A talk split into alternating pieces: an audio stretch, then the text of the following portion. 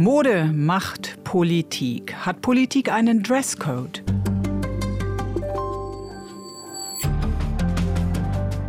Kleider machen Leute. Die Novelle des Schweizer Dichters Gottfried Keller ist fast 150 Jahre alt, aber ihr Titel noch immer aktuell, auch in der Politik. Was sagt die Kleiderauswahl über politische Akteure? Was sagt der Schnitt eines Anzugs? Was der Hosenanzug an einer Frau oder ein feminines Auftreten?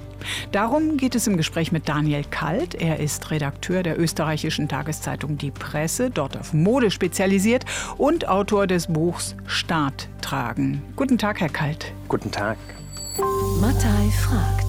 Ein Podcast mit Sabina Mattei. Herr Kalt, ist das, was Politiker und Politikerinnen anhaben, wichtiger als das, was sie tun und sagen?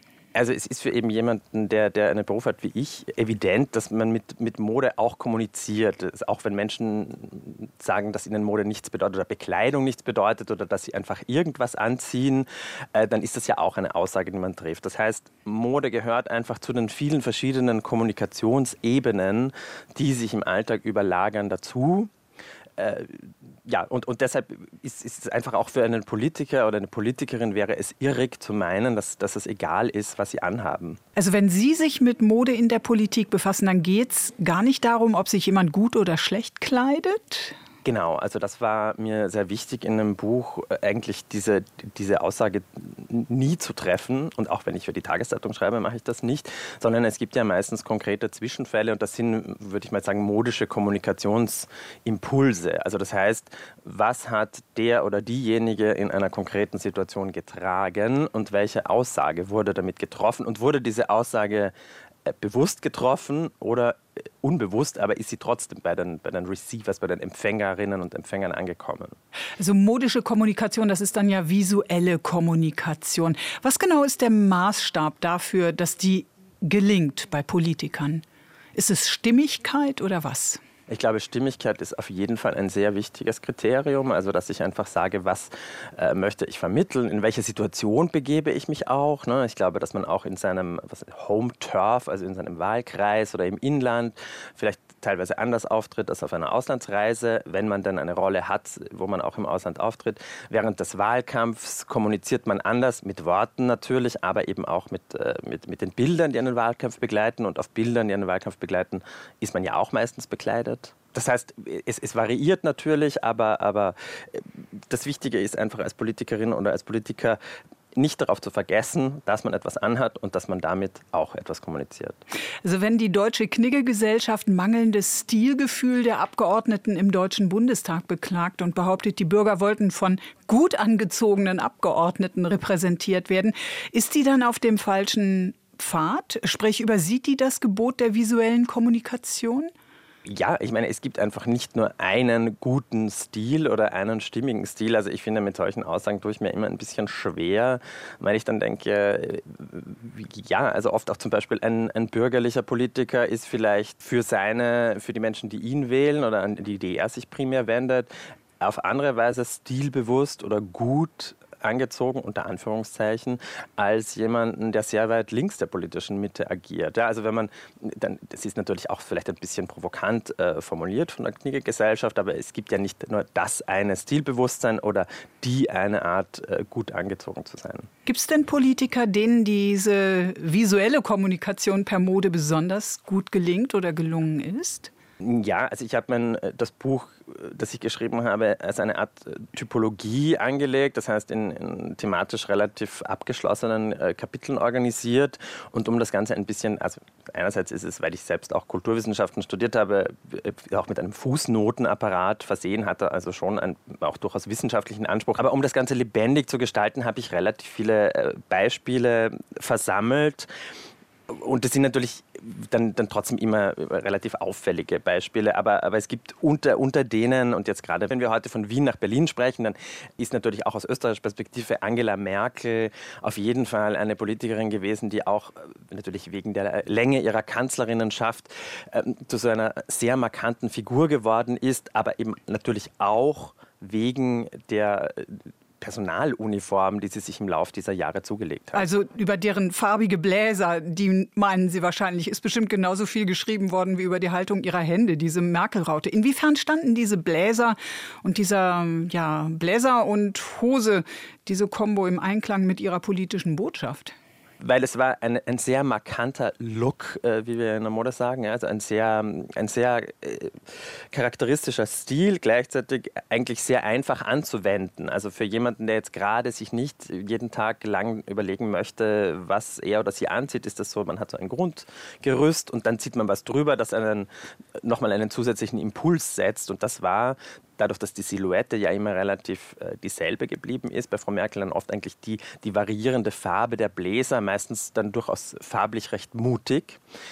Was dazu geführt hat, dass natürlich auch, weil sie in, in der Zeit, als sie Amt bekleidete, oft in den Zusammenhängen, wo sie auftrat unter Staatsoberhäuptern, die einzige Frau war, war sie auch einfach bei diesen Gruppenbildern auf den ersten Blick auszumachen, als der einzige Farbtupfer. Also es war dann irgendwo das Knallblaue oder das Scharlachrote oder das Weiße und das war einfach der Bläser von Frau Merkel. Und wie werten Sie dann Merkels vielbeachteten Bayreuth-Besuch im tief dekoltierten Abendkleid? Das stimmt natürlich, dass man, dass man heutzutage in, in, aufgrund der Beschaffenheit der aktuellen Aufmerksamkeitsökonomie als eine, eine Art Super-Celebrity, die ja Politikerinnen und Politiker dann auch sind, nicht, nicht wirklich den Anspruch hat darauf, dass man sich ins, ins Privatleben begibt.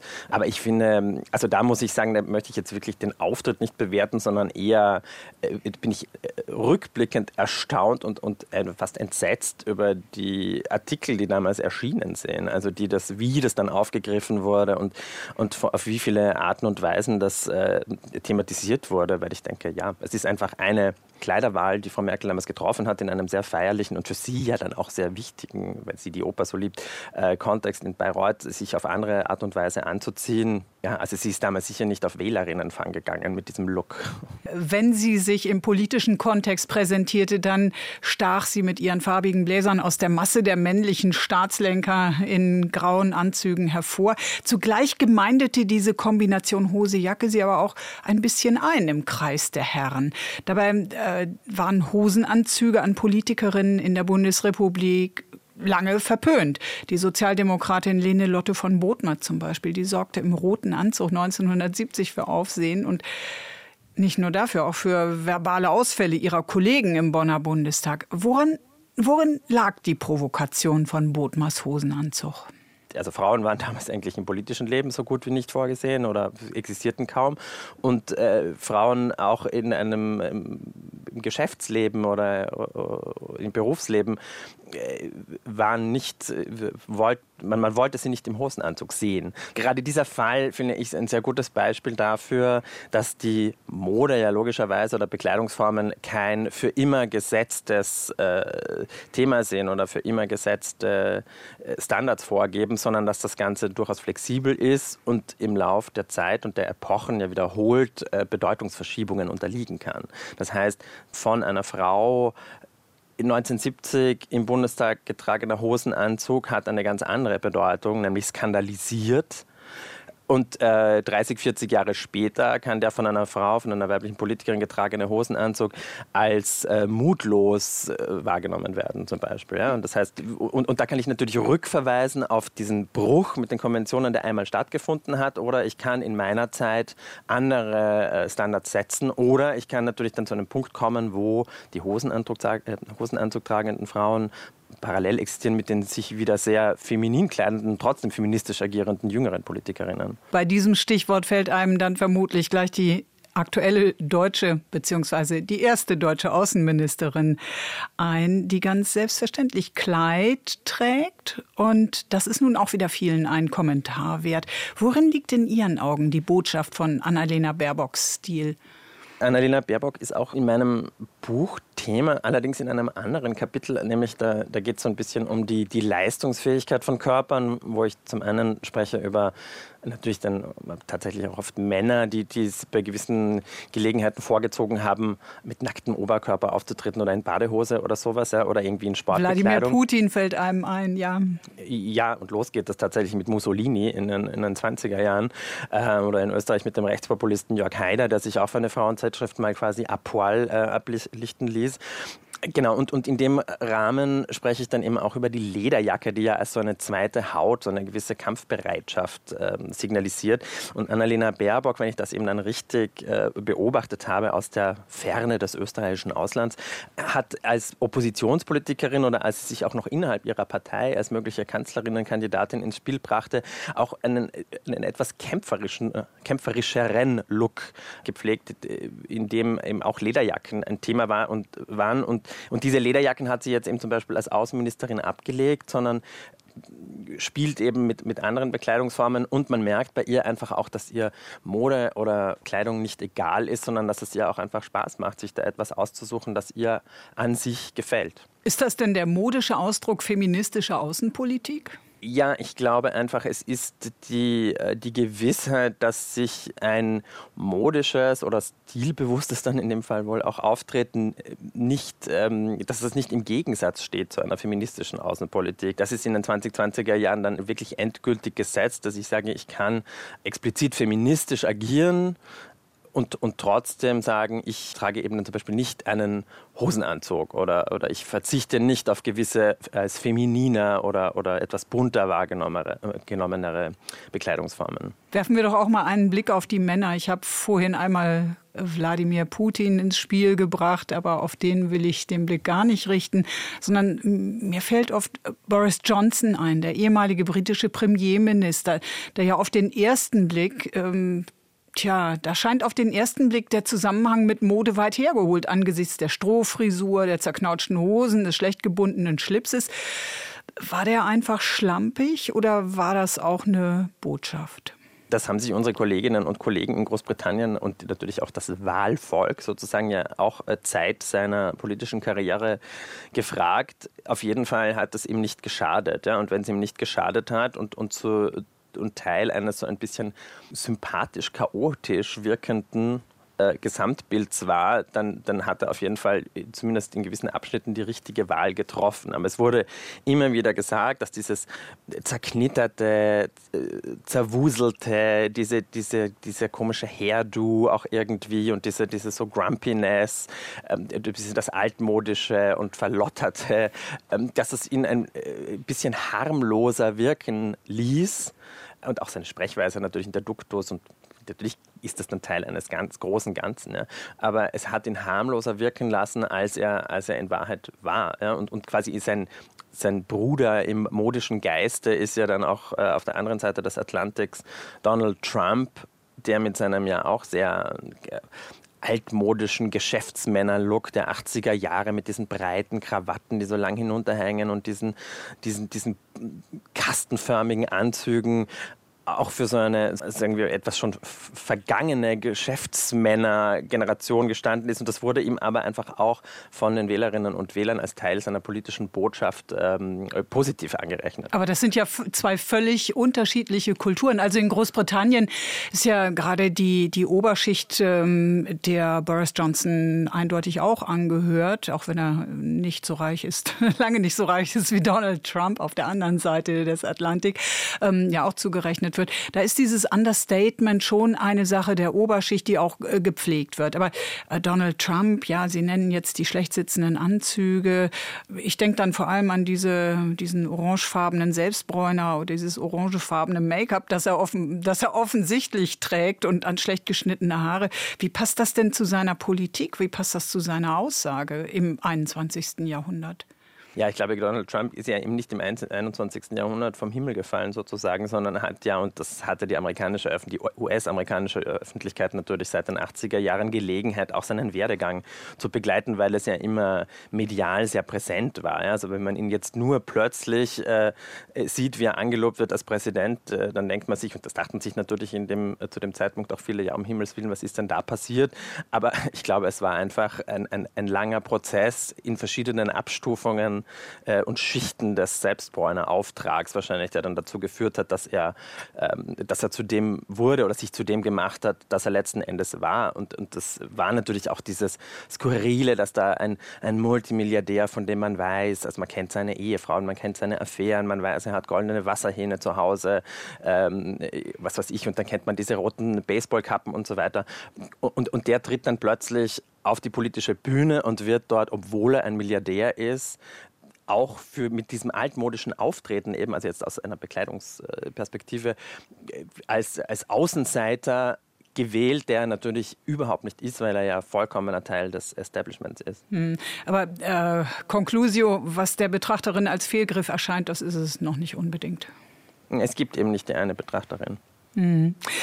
Noch ein Mann, der mir ähm, sehr aufgefallen ist in modisch-politischer Hinsicht, das ist Volodymyr Zelensky, der ukrainische Präsident. Der hat seine Kleidung eindeutig in den Dienst der Politik gestellt, in dem Augenblick, in dem Russland sein Land überfallen hat. Könnte man sagen, Zelenskys Military Look, das, der, ja, dieser Look hat aus dem Politiker einen Anführer gemacht? Ja, ich glaube, also der Fall der, des, des äh, Überfalls auf die Ukraine und des, des russischen Angriffskriegs und, äh, und natürlich des Agierens von Zelensky ist genauso einer, wo man dann auch aufpassen muss, wenn man das aus, polit aus modischer Perspektive sich anschaut, dass man, dass man nicht zu schnell in, in das Eck des Zynischen gerät. Aber natürlich ist mir das auch aufgefallen und das habe ich auch im Buch äh, thematisiert, weil es gerade noch vor Druckschluss irgendwie quasi unterbringbar war, dass, dass Zelensky relativ bald nach Beginn dieses Krieges in, in diesen täglichen Videobotschaften Botschaften, mit denen er sich an sein Volk gerichtet hat, diese Einheitskluft des Politikers, also den, quasi den Businessanzug und das, das weiße Krawattenlos getragene, in seinem Fall, glaube ich, Hemd, abgelegt hat und übergegangen ist zu so einem, wie Sie sagen, Military Look, der aber keine, und das finde ich auch bedeutsam, keine Uniform ist im eigentlichen Sinn. Also er hat jetzt nicht sich die, die, die eine tatsächliche Militäruniform angezogen, sondern eben ein, T-Shirt, das irgendwie so in Oliv- oder, oder Brauntönen gehalten war und das dann relativ bald auf der Brust, glaube ich, auch sein eigenes äh, ukrainisches, äh, das, das Wappen gezeigt hat. Den Dreizack. Mhm. Ja, und, und genau, also das heißt, Zelensky hat sich, sich einen fast einen paramilitärischen äh, Look ausgesucht, mit dem er sich an sein Volk gerichtet hat, um zu zeigen, einfach auch, ich führe euch an, auch in dieser Situation. Und es ist jetzt der Alltag, den wir bis jetzt gekannt haben, ist vorüber. Aber ich bin jetzt auch keiner, der das äh, Militär anführt oder, oder befehligt. Kann es eigentlich der politischen Karriere auch schaden, wenn man nicht auf die Botschaft seiner Kleidung achtet? Also ich glaube natürlich, dass in der heutigen Zeit der Aufmerksamkeitsökonomie und, und der Visual Communication, also der visuellen Kommunikation, die, die Aufmerksamkeit äh, auf, auf, diesen Aspekt sehr groß ist und das heißt damit auch das Warten auf die Panne. Ja? Also auch seitens der Presse natürlich, aber in, ähm, sozialen, in der Ära sozialer Medien braucht es die Presse oft gar nicht, damit sich Bilder und, und Kurzvideos äh, rasend schnell äh, verbreiten. Also ich wüsste jetzt nicht von einem Fall, der dann so krass verlaufen ist, dass es wirklich eine politische Karriere beendet hat. Aber es sind auf jeden Fall, es sorgt schon mal dafür, dass man 24 Stunden lang im News-Cycle durchs Dorf getrieben wird. Olaf Scholz im legeren äh, Pullover auf dem Flug in die USA zum Beispiel. Ja, zum Beispiel. Das ist natürlich auch so ein Fall, wo man dann sagt, okay, Olaf Scholz trägt einen, einen als etwas äh, schlabberig äh, wahrgenommenen äh, Strickpulli im Flugzeug, natürlich nicht nach, nach Verlassen des Flugzeugs oder bei einem offiziellen Termin, aber auch im Flugzeug ist man natürlich nicht komplett off the record oder, oder jenseits der Wahrnehmung, weil das wird ja schon der Sinn äh, von diesen Reisen, auf denen auch Journalistinnen und Journalisten mitfahren. Ja, und dann wird das natürlich, kann, die Bilder existieren und können in einen gewissen Kontext gerückt werden und dann kann man sagen, na schau, da ist unser, erst, unser neuer Kanzler, der fährt zum ersten Mal in die USA und im Flugzeug zieht er sich dann an, wie also vollkommen verlottert. Und im Nachhinein stellt sich dann wieder heraus, das ist aber ein relativ kostspieliger Kaschmirpulli eines äh, kleinen Hamburger Modelabels. Also hätte man genauso aus, de, aus, de, aus denselben Bildern und aus demselben äh, Vorfall ihm den Strick drehen können. Na schau, der trägt so einen unglaublich teuren, understated Luxury Kaschmirpulli und ist doch unser Kanzler und, und sollte doch eigentlich viel volksnäher gekleidet sein. Gibt es denn dann eigentlich überhaupt noch modische Provokationen in der Politik?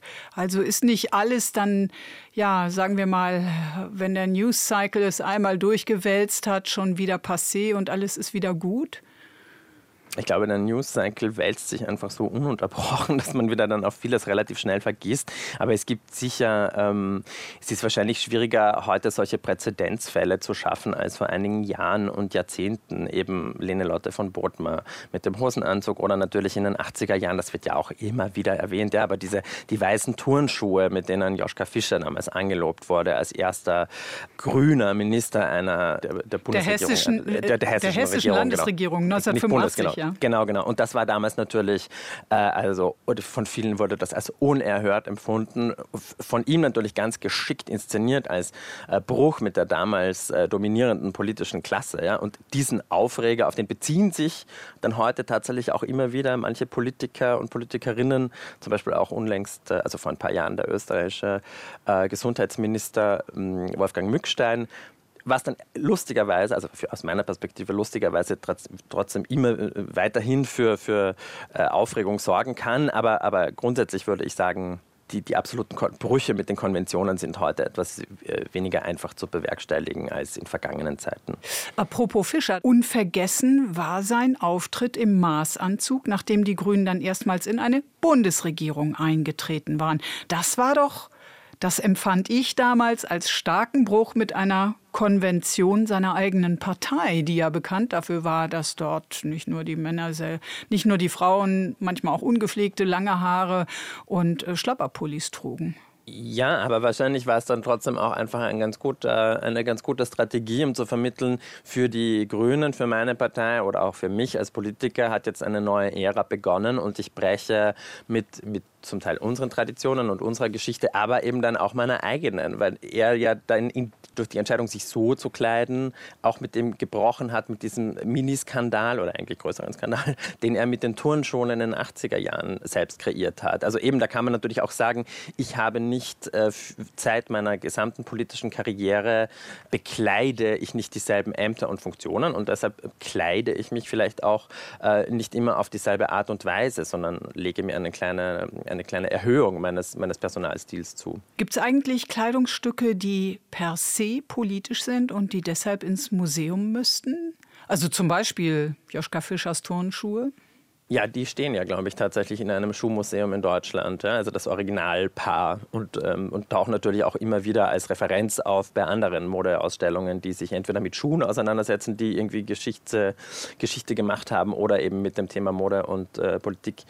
Also ich denke, das, das Gute an einem Museum äh, ist natürlich immer, dass es mehrere Objekte gibt, die dort ausgestellt werden. Aber der, der ich würde sagen, der, der klassische rote Merkelbläser in einem gewissen musealen Zusammenhang würde ebenso Sinn Sinn ergeben wie die, zum Beispiel diese rote Baseballkappe von, von Donald Trump, dieses Make America Great Again, weil sie auf eine gewisse Art und Weise für so eine Merchandising-Art des Politiktreibens steht. Ja. In Ihrem Buch äh, konzentrieren Sie sich auf das Wechselspiel von Mode und Politik in demokratischen Staaten. Warum? Weil ich das einfach interessant finde, zu sagen, wie ziehe ich mich an, wenn ich möchte, dass äh, Menschen auf mich aufmerksam werden, von denen ich am Ende des politischen Tages ihre Stimme brauche, wenn sie zur Wahlurne gehen. Ne? Weil ich natürlich in, ähm, ein, ein, Diktator oder eben auch eine Königin haben ja in der Hinsicht nichts zu verlieren. Kann man trotzdem sagen, dass Autokratien einen Dresscode haben, einen, der sich von Demokratien absetzt? Zum Beispiel die, die militärische Uniform finde ich dann irgendwie schon äh, auch ganz interessant, weil abgesehen von ganz besonderen Anlässen, wo Staatsoberhäupter, die gleichzeitig die, den Befehlshaber der, der Heere sind, äh, in Uniform auftreten, ist das, glaube ich, etwas, um das man eher einen Bogen machen sollte. Das ist auch etwas, was Zelensky, glaube ich, verstanden hat, indem er sich eben nie in einer tatsächlichen Uniform präsentiert hat, sondern in diesem Military Look, weil gerade wenn, wenn man dann irgendwie da ein, ein ganzes Kabinett womöglich sogar in, in Militär Militäruniformen vor sich sitzen hat, dann, dann äh, verweist das natürlich oft auch äh, vielleicht auf die, eine Putschsituation oder eine Militärdiktatur. Und das ist nichts, dass man, also dass, dass Menschen, die in Demokratien leben, äh, besonders mit einem positiven Bauchgefühl wahrnehmen. Herr Kalt, dann zum Schluss nur noch eine Frage. Ist Mode stets politisch? Alles ist politisch. Bekleidung kommt nie ohne eine Aussage, die in sie eingeschrieben ist, daher. Und äh, Politikerinnen und Politiker, die in der Öffentlichkeit stehen, wenn sie eine Aussage treffen und sei es mit ihrer Bekleidung, agieren politisch. Vielen Dank, Herr Kalt. Im Gespräch mit dem Journalisten und Autor Daniel Kalt ging es diesmal um das Verhältnis von Mode und Politik. Daniel Kalt hat dazu auch ein Buch vorgelegt, Titel Staat tragen. Am Mikrofon verabschiedet sich Sabina Mattei. Mattei fragt ist ein Podcast von RBB24. Alle Folgen gibt's in der ARD Audiothek und unter rbb24inforadio.de slash podcasts.